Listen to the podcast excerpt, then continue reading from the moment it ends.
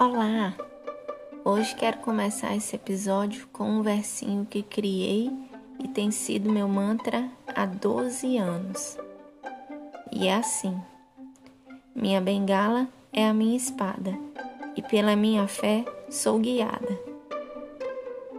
Lembram quando eu levantei da cadeira de rodas? Então,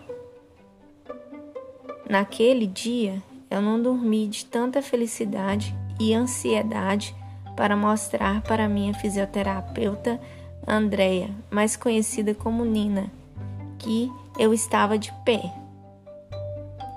Então, cheguei lá na clínica, toda serelepe, e mostrei para ela.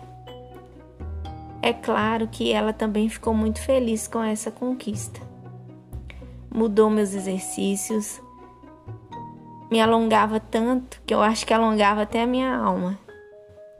E me fazia caminhar várias vezes segurando naquelas barras fixas na parede.